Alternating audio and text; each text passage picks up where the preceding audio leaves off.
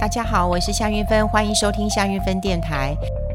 好，今天要跟大家聊的是，呃，这个我们实价登录二点零啊，已经三修法通过了哈。那很多人可能都不知道哈，这已经在立法院当中这个三读呃通过了。那大家都会认为这个就是比较接近。啊、落实了居住正义了。那事实上，这个我们的呃实价登录哈，从一呃，然后到一点五版，好，到现在二点零版了哈，二点零版了。其实上呃，事实上蔡主任呃，这个蔡政府啊，大概在二零一六年的时候呢。就已经提出了这个实价登录二点零，他虽然提出二点零了，可是因为呃这个左妥协右妥协的啊，所以呢大家认为根本就不是二点零啊，根本就只有一，然后慢慢到一点五，那经过了这个立法院三读通过之后呢，现在总算有点二点零的样子。你看，从二零一六年走到这个二零二零年的年底啊。啊，所以我们现在在二零二一年，我们可以感受到，就是说实价登录二点零有一点接住呃接近了我们的居住正义了。那这一次的呃实价登录二点零哦，之前为什么叫一一点五啊？一点五的关键就在于说。这个门牌号码的揭露啊，是以区段，好，是以区段。那大家都想说，那这样猜来猜去，还不是没有用？啊，这一次呃，接近二点零了，接近二点零。为什么我讲接近二点零？因为还有一点不太满意哈，所以待会会告诉大家。那这一次二点零其实有做了一些修正了。第一个，成交资讯要完整的揭露到门牌的号码或者是地号，也就是你今天啊，比方说你在几号，哈，几楼。你都要讲清楚了，以前没有，以前是一个区段，所以必须要完整的揭露。啊，这个完整揭露很简单，因为本来就有这个资料，只是当时哈东东考量西考量，所以呃不揭露，现在都可以揭露了哈，都可以揭露，大家也不用嗯过于担心。这很像就是我们在疫情之后，为什么健保卡进去之后，诶，他可以知道你去哪里旅游，然后他可以知道你住哪里，你去过哪些地方，你在哪里看病，那就是这些资讯都有。只是为了这个呃，这个层级不一样，开放到什么程度了哈？那一样，我们现在在这个呃不动产的揭露当中，这一点是可以做到的。好，那实价登录二点零还有一个重点，就在于预售屋要全面纳管了。哈，也就是在销售前你要备查，然后你交易后之后要申报，好，要申报。那当然红单交易也要纳管了哈，也就是说，哎，我可以。这个稽查的哈，我可以稽查的。那另外就是很多人很关心的一件事情，就是说为什么我讲，哎，这呃，我认为接近了，但还没有到。主要的原因就在于这个预售屋，预售屋哈，其实在呃香港哈，因为大家都说要及时登录。因为大家都知道，以前会有一个呃时间的落差，那甚至有人讲说啊，我这个房子如果这个呃价格想要拉高，很简单呐，我就找老板的朋友嘛，然后先去买了房子嘛，或者是搞不好是老板自己买，然后买了以后把价格做高，那大家一去查，哇，这价格是高的，好，那这就是不实。啊，这就是不实。那这样子的话，未来主管机关其实是可以查核的。就是这个房子它的为什么跟是那个其他的价格差别这么大？是不是有特别去作价的行情？这是要查的。那在香港哈，就是说你的预售屋哈，如果要登录的话，七天要要登录。但我们他们又比较接近及时登录了。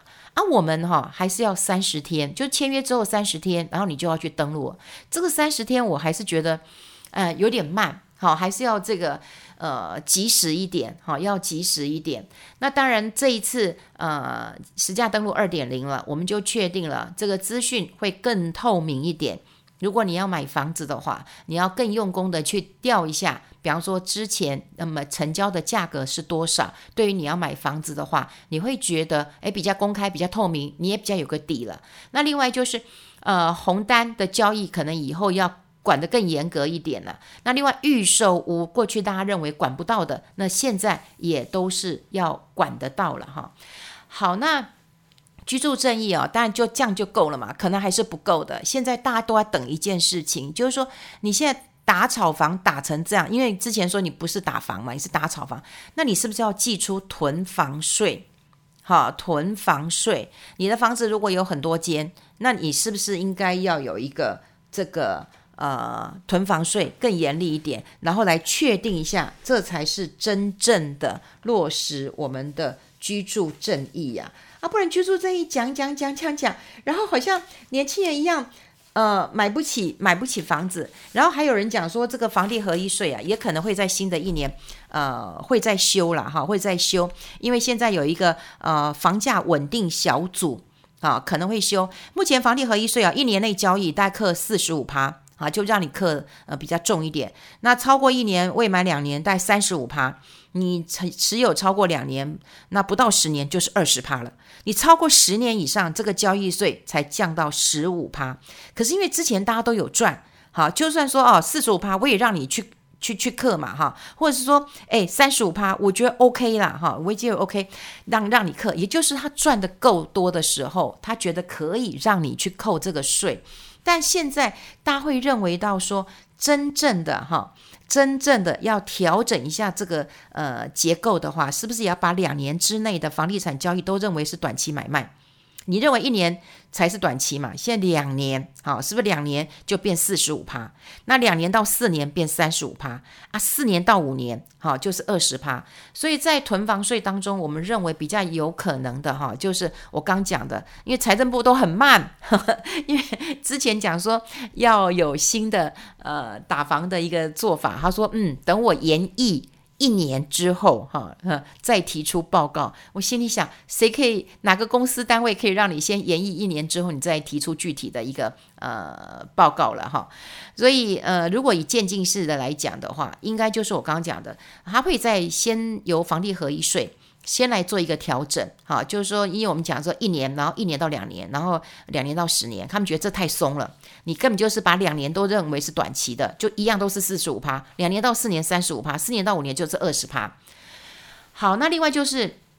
最大的一个呃关键，还有就是那个红单呐、红单听说现在已经有一些已经查到了哈，所以大家也会觉得说，哎，这个可能因呃财政部的确是有动起来了哈，有动起来了。那现在我们就看二点零版，就的确了，的确我们的实价登录现在看起来，我刚刚讲了，从二零一六年走到二零二一年了，好，开始有个比较像样了，表示我们真的是有在呃进一步了哈，只是。未来我们希望呃立委诸公们哈，就是在对于这个预售屋啊，还是要再及时登录，不要再拖三十天了。你要及时一点，你今天卖了以后，你一样嘛，至少你做到七天。我想资讯透明，这样至少就会有九十五分。好，九十五分。现在目前看起来，我觉得八十五分啦，哈，是八十五分。好，这个是呃，最近新闻很多，可能大家也漏掉看到这个新闻了，特别是房子这件事情。呃，房子其实真的不是只有房子而已啊。房子是一个年轻人，我觉得他有没有希望、有没有盼望的一个关键点。如果一个年轻人他买不起房子，他怎么敢成家？怎么敢立业？怎么敢生小孩？所以有时候我们常讲说，哎，我们生育率很低，生育率是因为年轻人没有盼望。那如果他们连房子都买不起，哈，那。没有盼望，没有希望，这真的是很糟。所以为什么我个人一直认为居住正义的一个重要性？那当然，实价登录二点零版已经总算这个定下案了。所以在今天也花一点点的时间跟大家做一个分享。也谢谢大家的收听，我们下期见喽，拜拜。